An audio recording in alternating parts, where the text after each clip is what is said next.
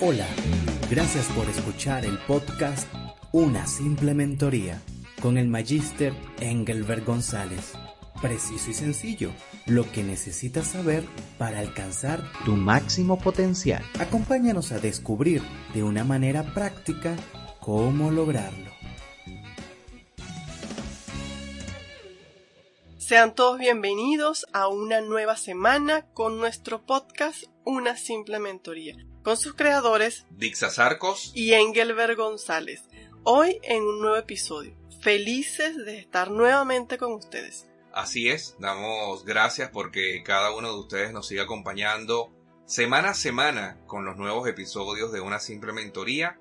Este día, con motivo de que pronto se estará recordando esta lucha mundial contra el cáncer, reconocido el 4 de febrero como el Día Mundial de la Lucha contra el Cáncer, queremos tener un tema acorde a este tiempo, acorde a las circunstancias que estamos viendo como mundo, y poder recordar a aquellas personas que significaron para nosotros, que aún seguramente extrañamos, pero que aquellos que han perdido recientemente personas, bien sea a través de esta enfermedad, como es el cáncer en sus diferentes tipos, o también hayan perdido personas amadas a través de cualquier otra enfermedad, sobre todo en los últimos años con esto de la pandemia del COVID-19.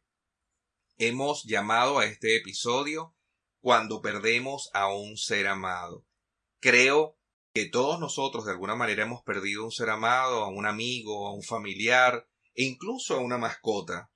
Es importante también concientizarnos cerca de este 4 de febrero, recordando la lucha contra el cáncer, de poder hacernos chequeos anuales y poder prevenir o detectar a tiempo la enfermedad. Muy importante lo que acabas de comentar, Dixa. Este tema que hemos querido tocar tiene como propósito que nosotros podamos ser canales tal vez de refrescamiento de corazones que siguen abatidos o que están abatidos a consecuencia del dolor o la tristeza de la pérdida de un ser querido. Todos estos sentimientos son humanos, son naturales y florecen cuando hemos perdido a un ser amado. Quiero aclarar que ninguno de estos sentimientos es malo el experimentar estas emociones vienen como parte del dolor de nosotros como seres humanos.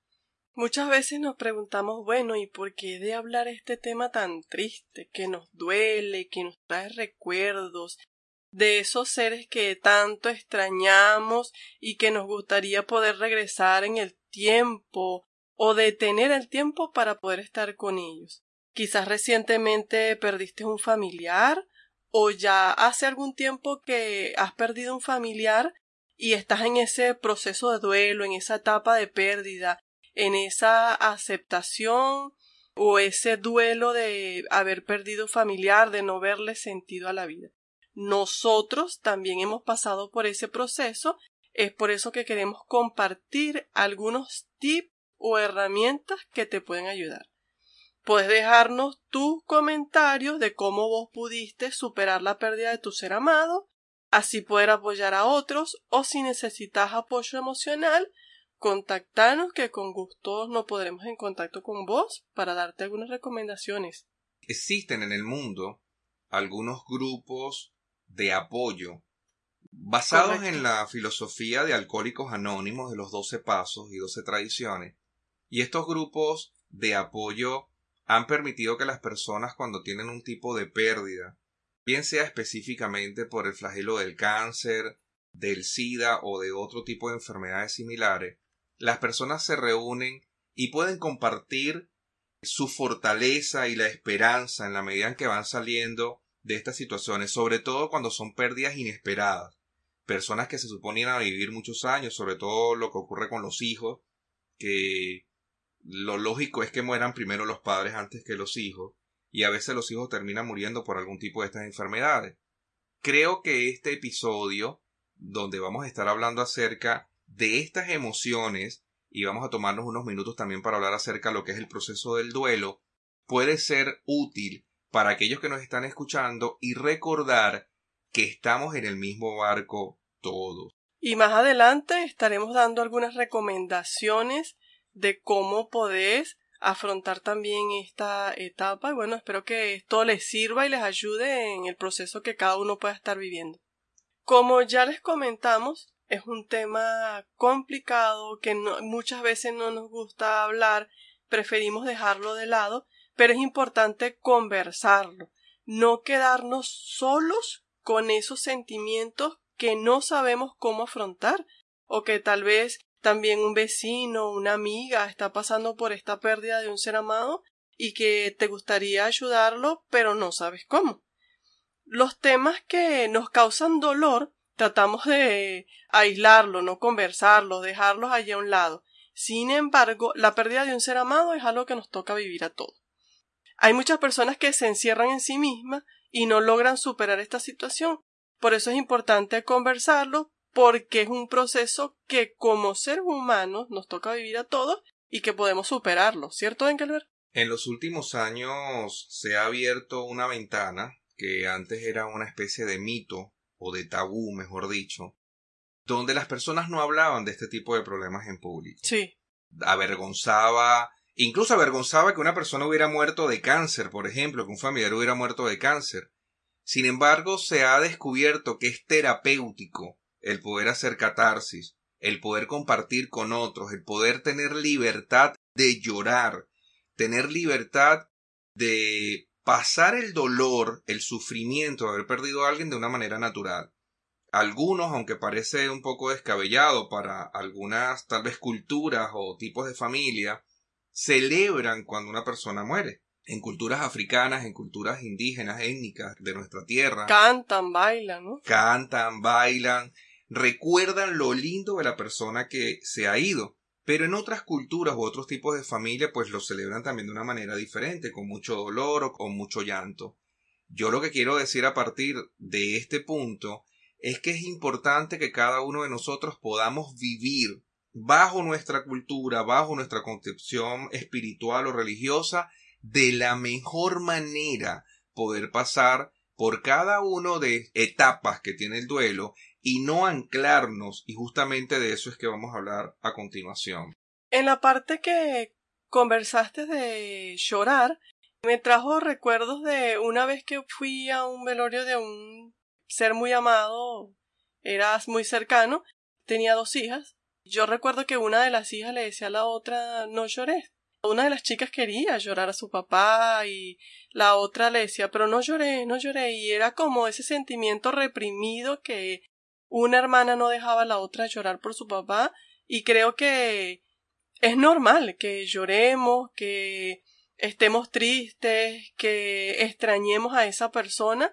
Lo importante es que podamos salir de allí y que podamos asumir esta nueva etapa que tenemos que vivir sin esta persona ahora. Claro, cada persona tiene una manera de manifestar amor diferente y lo mismo, cada persona tiene una manera diferente de manifestar el dolor, la angustia, la ansiedad de la pérdida de un ser querido.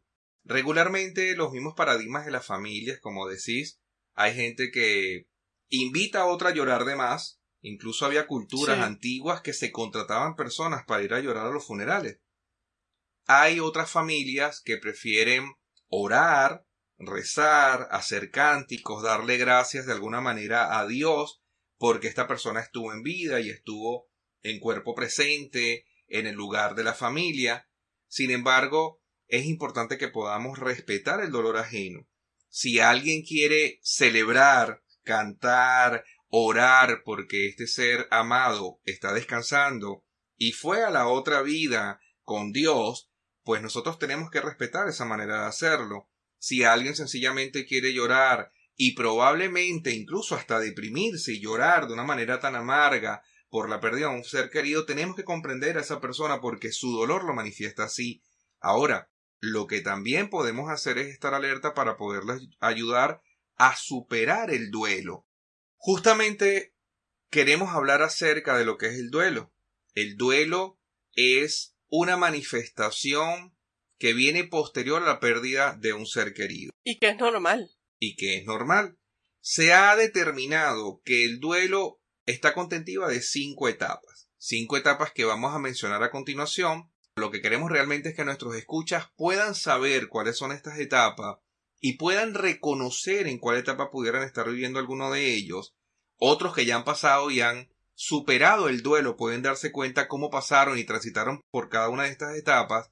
Y aquellos que tal vez tienen algún familiar enfermo o alguna situación complicada justamente en este momento, probablemente este episodio pueda fortalecer su ánimo. Y saber que esas etapas vamos a pasar por ellas, pero también que podemos salir de ellas en cierto momento. Quizás no todas, no todas las personas duramos el mismo tiempo en cada etapa, pero sabemos que podemos salir y que vamos a lograr asumir, llevar este nuevo, este nuevo proceso. Absolutamente. ¿Por qué estamos hablando de este tema en una simple mentoría? Nosotros tenemos como compromiso y como propósito de este programa, de este podcast, poder ayudar a las personas como si estuvieran viniendo a una sesión de mentoría. Si alguna persona se estuviera acercando en este momento con nosotros a hablar de su dolor, a hablar de su pérdida, nosotros podríamos hacerle referencia a cómo transitar por estas etapas y cómo puede el conocimiento de las etapas llevarle por un camino tal vez un poco más sencillo, no digo que más rápido, pero probablemente más llevadero. Bueno, y hace poco tuvimos la pérdida de dos personas cercanas que nos dolieron y bueno, también nos ha tocado apoyar un poco a las familias de estas personas, también ayudarlos, darles palabras de ánimo porque son personas importantes para nosotros y por eso también quisimos abrir este abanico de una situación que se presenta en la vida y que muchas veces no sabemos cómo afrontar. La primera etapa que vamos a hablar es la negación. En esta etapa de la negación es cuando no queremos aceptar que esa persona falleció, que nuestro ser amado falleció o que una mascota falleció y que ya no lo vamos a poder ver, ya no lo vamos a poder abrazar, no vamos a poder estar con él o con ella. Todos pasamos estas etapas. Hay unos que se quedan más tiempo en estas etapas, que les cuesta salir en esta etapa de negación, de no aceptar la pérdida de otra persona. Muchos se deprimen, se aíslan y hasta algunos llegan a fallecer de tristeza. Sin embargo, esta es una etapa que todos debemos salir y aceptar este nuevo giro que nos da la vida. Nosotros tenemos que comprender que la negación está directamente relacionada con el amor que se siente por la persona. Cierto. He visto personas que se han tirado encima de una urna que está siendo depositada en un cementerio porque no quería que ese ser amado fuera enterrado, a pesar de que ya había pasado tiempo, días de que la persona había fallecido. La negación es una actitud que toma la persona de no querer pues aceptar la muerte, a pesar de que está viendo la persona en la urna, en el ataúd. A pesar de esto, hay un giro inesperado desde el punto de vista emocional en el cerebro. Ocurre un proceso donde la persona decide creer que el suceso del fallecimiento del ser amado no está. ¿Crees que podemos decir que esta etapa de negación, yo diría, no sé qué piensas vos, que muchas veces no todo el tiempo, pero sí algunas veces ocurre cuando la persona quería hacer algo más por la otra, quiso compartir algo más, quedó algo allí que no, quizás tenía años sin verla, quizás no le dedicó el tiempo que pudo haberle dedicado, quizás terminaron peleados, no lo sé, y esta etapa de negación se hace más difícil por estas situaciones que vivieron. ¿Es posible? Mm, sí, totalmente. Situaciones no resueltas se llaman. Exacto. Cosas que no se resolvieron en vida. Lamentablemente como seres humanos a veces tomamos las decisiones de esperar hasta el último minuto. El problema está en que no sabemos cuándo es ese último minuto. Entonces las personas quisieran que no hubiera ocurrido la pérdida física de la otra persona o del, del otro ser para poder haber resuelto. Conocí un caso, por ejemplo, de una persona que en la funeraria fue a dormir tres veces y cada una de las tres veces cuando se despertaba creía que estaba en un sueño. Estaba segura que estaba en un sueño, que la muerte del ser querido no había ocurrido y que era una pesadilla lo que estaba teniendo. Situaciones bien difíciles como esta. El segundo punto es la ira. O sea, la primera etapa es entonces la negación. Posterior a que ya no pueda haber una negación porque ya la persona ha sido incinerada o ha sido enterrada, entonces el doliente, la persona que queda viva, se llena de ira, se llena de molestia, se llena de rabia y comienza a culpar a otros comienza a culpar incluso a la propia persona que falleció, comienza a culpar a las personas cercanas. Recuerdo un caso particular donde una señora murió de cáncer y la hermana de ella culpaba a su esposo, al esposo de la persona que murió, por el cáncer que le dio a ella. Esta es una forma de manifestar, no es una locura ni una tontería, sino es la segunda etapa después de la negación viene la ira y esa ira está repercutida con todavía algo de no querer aceptar lo que ocurrió. Incluso algunos culpan a Dios acerca de lo que pueda haber ocurrido. Eso te iba a comentar que muchas personas culpan a Dios porque se llevó a la persona, porque la persona se enfermó, o culpan a un tercero, como vos decís, de la situación. Y es algo que, bueno, que escapa de las manos y si es por enfermedad, pues tocó la enfermedad y es la causa de quizás de la enfermedad, del tratamiento que no se pudo lograr. O los médicos, también se culpan a los médicos, a las enfermeras. Alguien tuvo que haber sido culpable de la situación. El tercer punto es la negociación. La negociación es cuando la persona comienza a negociar en su propia mente de que probablemente esta pérdida no vaya a regresar, de que probablemente esta persona realmente se fue, realmente se fue para siempre y probablemente ya no haya ninguna manera en que esta persona pueda regresar. Un pequeño avance, ¿no?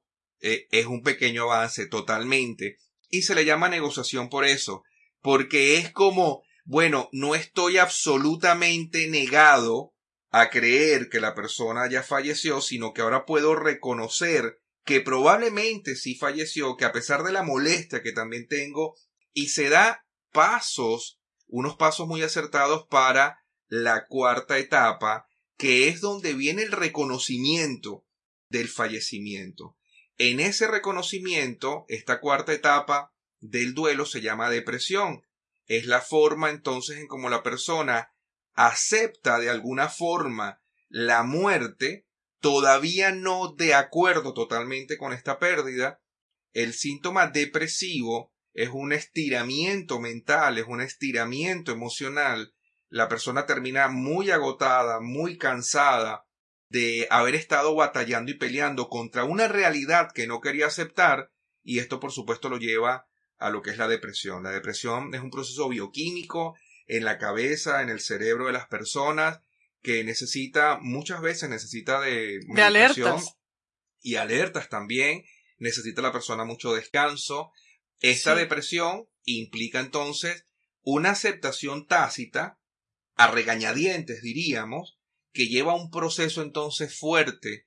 Eh, a veces no logramos comprender cuando una persona tiene 30, 40 años de casado y no logramos comprender cuando muere uno de los cónyuges cómo la persona que queda viva llega a un punto depresivo que a veces no se quiere ni siquiera levantar de la cama, no quiere levantarse de la cama, no quiere comer, no quiere bañarse, no quiere socializar. Por supuesto, toda una vida con una persona compartiendo, viéndola despertar, viéndola dormir, es un proceso muy difícil pasar, ¿no? Sí, pero hay algo muy importante no todos pasamos por todas las etapas del duelo, número uno, y no todos pasamos con la misma intensidad o de la misma manera por cada una de las etapas. Y no todos duramos el mismo tiempo en las etapas. Y no todos duramos el mismo tiempo. Por ejemplo, hay personas que pasan directamente del fallecimiento, de la pérdida, pasan a la depresión o de una vez pasan a la aceptación. Hay personas que no pasan, por ejemplo, por la negación o no pasan por la ira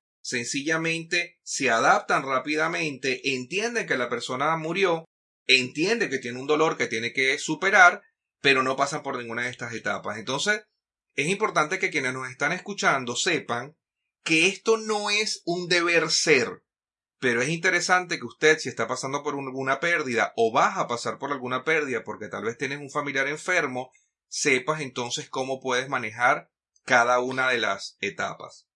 Yo recuerdo, Engelberg, ahora que estabas hablando de finalizando estas etapas, cuando mi papá falleció, yo recuerdo que nosotros llamábamos a la casa para preguntar por mi papá porque era costumbre. O quizás también algunas veces íbamos a visitarlo, nos estacionábamos donde mi papá vivía y luego nos acordábamos que, oh, mi papá ya no está. Y fue como que ir asumiendo eso, pero el cerebro todavía no se, no se adaptaba a esta pérdida o algo así, y bueno, fue como acostumbrarnos a ya no tener que ir a visitarlo, a ya no tener que llamarlo, pero el cerebro allí todavía estaba como que con el chip y bueno, tardó un tiempo. Sí, así es. Yo tuve varias pérdidas de manera traumática. Mi abuela, quien me crió conjuntamente con mi madre, falleció cuando yo tenía 21 años de edad, 22 años de edad, yo estaba muy joven. En el momento que ella fallece, que ella sufrió una CB y estuvo cuatro meses en estado vegetal, para mí fue muy fuerte el fallecimiento de ella. Estando en el cementerio, directamente yo entré en la etapa de negación. O sea, yo decía que ella no había muerto, que ella tenía que levantarse de allí, que en algún momento tenía que haber algún milagro que la levantara de allí. ¿Estás en ese tiempo o en alguna de estas etapas? ¿Cómo estás afrontando esta etapa? Muchas veces poder pasar por estas situaciones y salir de esos momentos difíciles de la manera correcta va a ayudarte a poder apoyar a otros que estén pasando por esas pérdidas y no sepan cómo afrontarlo. La aceptación es la quinta etapa en todo este proceso y sencillamente es el poder reconocer que el hecho de la pérdida material de un ser querido sucedió, que es real, que no hay vuelta atrás y que es necesario entonces comenzar a caminar hacia una libertad emocional pasando lo que se llama el proceso del duelo. Hago un pequeño resumen entonces. La negación es el estado donde decimos que lo que está ocurriendo no es real, no es verdadero, es un mal sueño, queremos ir en contra de lo que está ocurriendo o lo que acaba de ocurrir. La ira es el llenarnos de rabia, de reconcomio, de tratar de buscar a algún culpable por lo sucedido.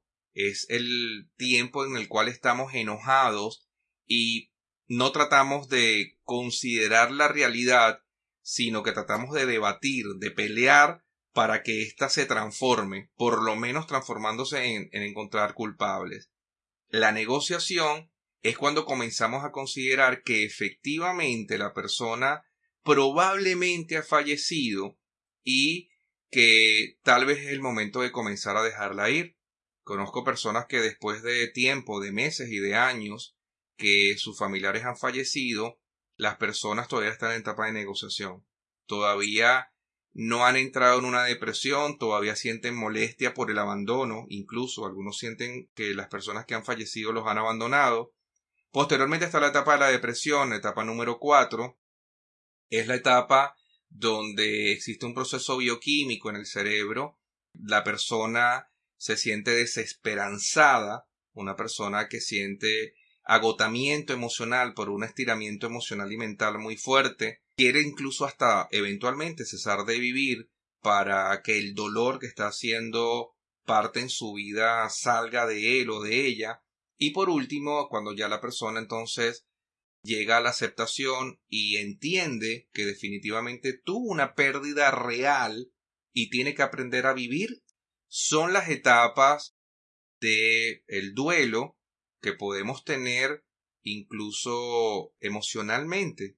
Cuando hay separaciones, por ejemplo, cuando hay divorcios, Exacto, entre las parejas hay un duelo y también con los hijos de la pareja que se divorcian hay duelo. Sí, es correcto. Ellos sienten un abandono totalmente, una tristeza, un duelo, una separación. Y en este tiempo de refugiados en el mundo también ocurre cuando la gente tiene que salir de sus países a otros países, solamente que bueno, existe la tecnología y ahora la gente se llama por videollamada, etcétera, pero generalmente los que quedan atrás, como los padres o los abuelos, que ven marchar a sus hijos, a sus nietos hacia otros destinos por situaciones de guerra, de conflictos o de mala economía en sus países, también pasan por estas etapas. El duelo, la separación, que es algo que estamos viviendo mucho en estos tiempos de tantas situaciones de salir del país, situaciones de refugiados, situaciones de moverse de un país a otro, pues quedan los ancianos, las personas mayores, las personas grandes que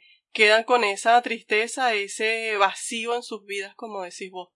Antes de pasar a las recomendaciones que tenemos para hoy, y espero que las personas puedan tener un cuadernito, un lápiz, porque seguramente esto puede ayudarles a quienes están escuchando o algún familiar o algún amigo, que sería importante que pudieras compartir este episodio con tus familiares o amigos.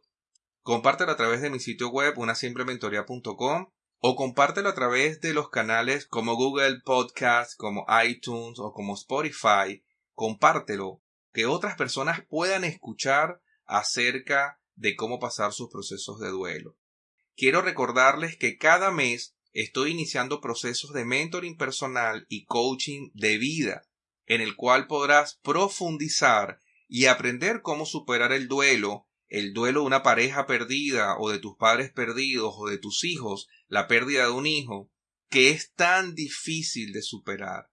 Si no podés más y crees tal vez que tu vida no tiene sentido, puedo apoyarte con mis procesos de mentoring personal y coaching de vida podés inscribirte a través de mi página web tucoachmentor.com y recordá que estamos para servirte. Viví la vida que tanto anhelas. Algunas recomendaciones para también cuando vivimos la pérdida de un familiar. Número uno, valora a tu familia. Pasa tiempo con ellos. Deja el celular, deja la tele, deja los videojuegos, Deja las peleas y disfruta tiempo de calidad con tu familia. Pasea a tu mascota, llévala a un parque, juega con ella. Para cuando se vayan de este mundo tengas recuerdos valiosos, recuerdos lindos, y digas pude aprovechar el tiempo con ese ser amado, y que no te quede un peso de lo que pudiste hacer y no hiciste. Esto no te va a quitar la tristeza, pero sí te va a dejar recuerdos valiosos y lindos en tu vida. Agradece o expresa con palabras de amor. Di te quiero, te amo, gracias por esa comida, gracias por este gesto.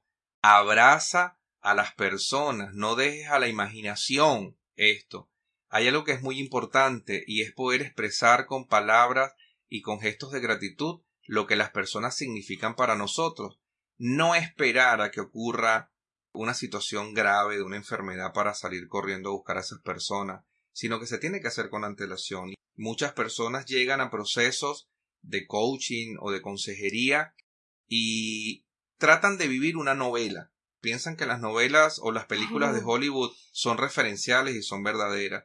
La vida real es diferente. La vida real no tiene anestesia, no tiene eventualmente, sí, ni cuentos de hadas, ni finales felices, y fueron felices para siempre.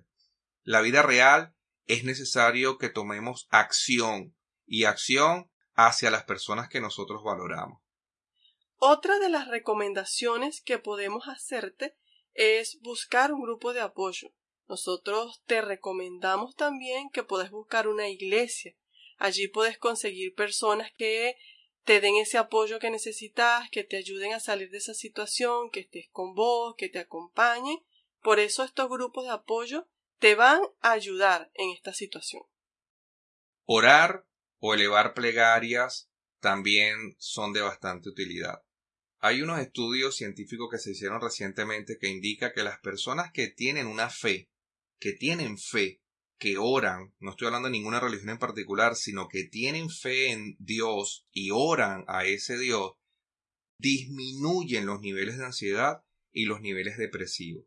Entonces, una recomendación es que puedas orar, que puedas dedicar un tiempo en oración en tu corazón, que puedas pedir a otras personas de fe que puedan apoyarte en oración y como decimos nosotros, expresa tu dolor a Dios. Nosotros creemos que particularmente Dios nos ama y que también quiere pasar su mano sanadora por el dolor que nosotros sentimos porque nos entiende totalmente.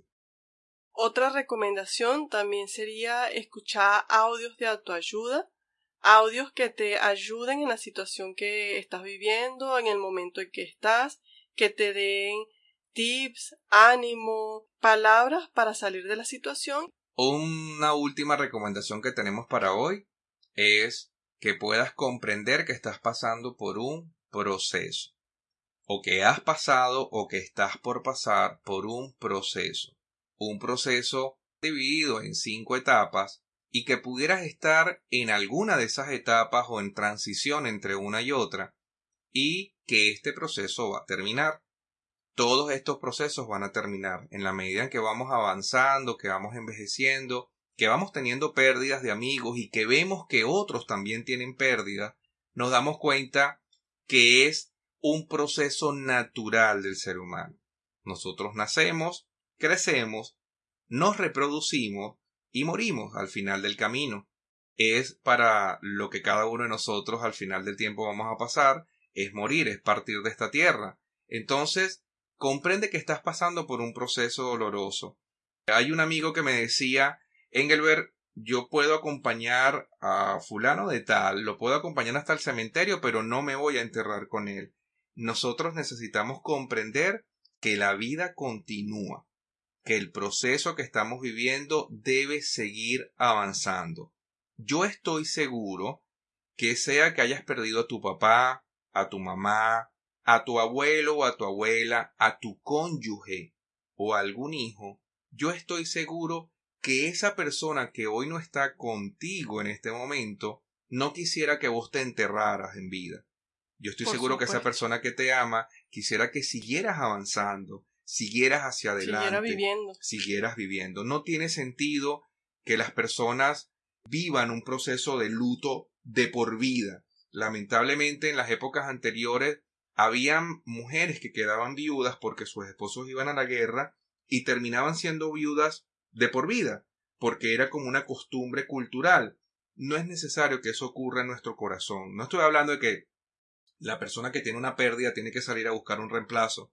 Lo que estoy diciendo es que sin importar cuál haya sido la pérdida, quién haya sido la persona que ha muerto en tu vida, trates de seguir adelante. Sí, continuar con la vida, avanzar. Hay personas que también te aman y que eventualmente hay personas que dependen de tu amor, de tu consideración, de tu compañía. Entonces valora a los que también se quedaron. Correcto. Para también hacer un pequeño resumen de esto que hablamos, recordar que estar en el duelo no es algo malo, no es algo negativo, no es algo que no debe ser. Recordar que es algo normal, es algo que pasamos todos los seres humanos, que tiene etapas y que debemos tomar las recomendaciones, las acciones para salir de este proceso y para avanzar y poder continuar la vida. No es que vas a olvidar a esa persona, ni la vas a guardar en un cajón y ya no te vas a acordar más de ella. No, ahí vas a tener sus recuerdos, los momentos que viviste con esa persona, esas, esos momentos que te sacan una sonrisa, que te dan tanta alegría, los vas a tener allí. Pero toca pasar la página y avanzar a un nuevo nivel. Recordad que todos los lunes estamos en vivo por el canal de Instagram de Engelbert Puedes participar en Lunes de Éxito. Puedes hacer preguntas, interactuar con Engelbert. A las 20.30 horas Argentina, 7.30 Venezuela, República Dominicana, 6.30 Colombia. Conéctate por tuexito.com.ar. También quiero decirles que mi podcast Tiempo de Liderazgo ha iniciado una segunda temporada. Después de una primera temporada de éxito, esta segunda temporada ya inició y pueden buscarlo en tiempodeliderazgo.com, un podcast especializado en levantar líderes de excelencia. Si querés ser un líder de excelencia, si querés ser desafiado a ser un mejor líder, una persona que influencie con valores, con principios y que tenga una visión grande para poder alcanzar, el podcast Tiempo de Liderazgo con Engelbert González es tu opción. Nos encontramos en el próximo episodio de una simple mentoría. Recordad que puedes escucharnos por iTunes, Google Podcast, Spotify y YouTube. Nos despedimos. Gracias por escuchar el podcast Una simple mentoría con el magíster Engelbert González. el mundo es muy complicado. Te guiamos por un camino iluminado. Esperamos que hayas disfrutado este episodio. Si quieres saber más de este y otros temas similares, puedes seguirnos a través de nuestras redes sociales en Una Simple Mentoría o por Engelbert González. Escucha todos nuestros podcasts en las plataformas Spotify, Evox, Google Podcast y iTunes.